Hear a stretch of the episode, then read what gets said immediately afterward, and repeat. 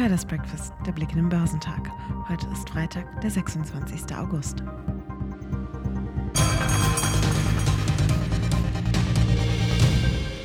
Die seit Tagen mit Spannung erwartete Notenbankerkonferenz begann an diesem Donnerstag erst deutlich nach der Schlussglocke an den US-Börsen. Vertreter der US-Notenbank Fed hatten im Vorfeld von Jackson Hole deutlich gemacht, dass sie eine weitere Straffung der Geldpolitik für die Zukunft erwarten. Dies hatte den jüngsten Aufschwung bei Aktien zunichte gemacht. Die für Freitag angekündigte Rede von Fed-Chef Jerome Powell dürfte vor allem auf Hinweise auf das Tempo der geldpolitischen Straffung in den USA abgeklopft werden. Die Aktien im asiatisch-pazifischen Raum sind am Freitag gestiegen, da die Anleger auf die Rede des Fed-Vorsitzenden Jerome Powell in Jackson Hole warten, die später in den USA stattfinden. In Australien stieg der S&P 200 um 1,1 Prozent, wobei Banken und Bergbauwerte zulegten. Der japanische Nikkei stieg um 0,7 Prozent. Der Hang Seng Index in Hongkong legte um 0,7 Prozent zu. Der südkoreanische Kospi stieg um 0,3 Prozent. Der Shanghai Composite auf dem chinesischen Festland stieg geringfügig an und der Shenzhen Component legte um 0,1 Prozent zu. Die US-Aktienmärkte haben am Donnerstag im Handelsverlauf ihre Gewinne ausgebaut und deutlich fester geschlossen. Eher gute heimische Konjunkturdaten schürten offenbar keine zusätzlichen Sorgen vor der möglichen Ankündigung einer strafferen US-Geldpolitik bei der anstehenden Notenbankerkonferenz in Jackson Hole. Der Leitindex Dow Jones Industrial verbuchte zum Börsenschluss ein Plus von 1% auf 33.292 Punkte. Der marktbreite S&P 500 verabschiedete sich 1,4% höher bei 4.199 Punkten. Für den technologielastigen Nasdaq 100 ging es letztlich um 1,8% auf 13.144 Zähler hoch.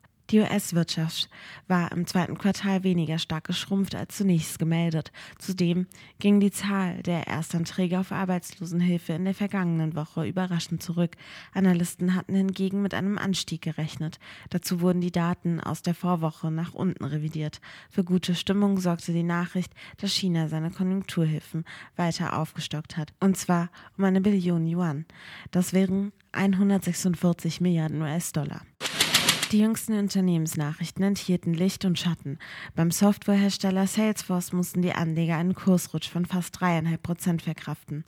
Der SAP-Konkurrent senkte wegen des starken US-Dollars sowie der verschärften Konkurrenz im Cloud-Geschäft sein Jahresziel für den Umsatz und enttäuschte damit. Die Umsetzung eines Aktiensplits sorgte bei den Tesla-Aktionären für wenig Begeisterung.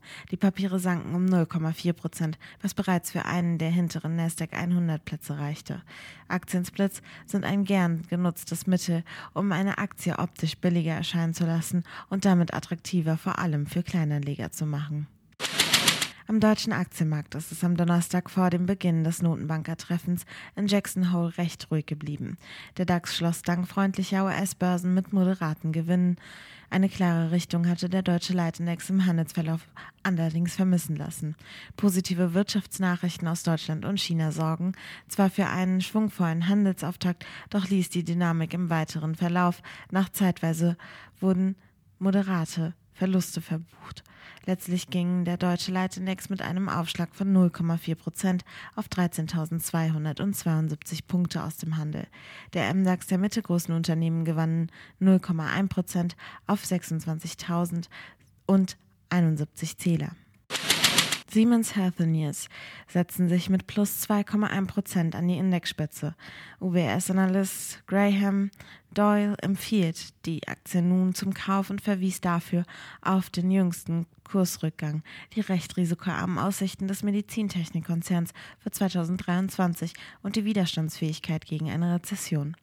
Juniper sackten um 7,1 Prozent ab und erreichen damit fast ihr Rekordtief von 5,64 Euro, welches Ende Juli verzeichnet wurde.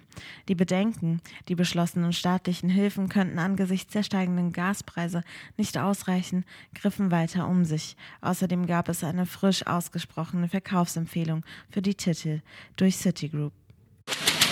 Vor dem Wochenende wird das GfK Verbrauchervertrauen veröffentlicht.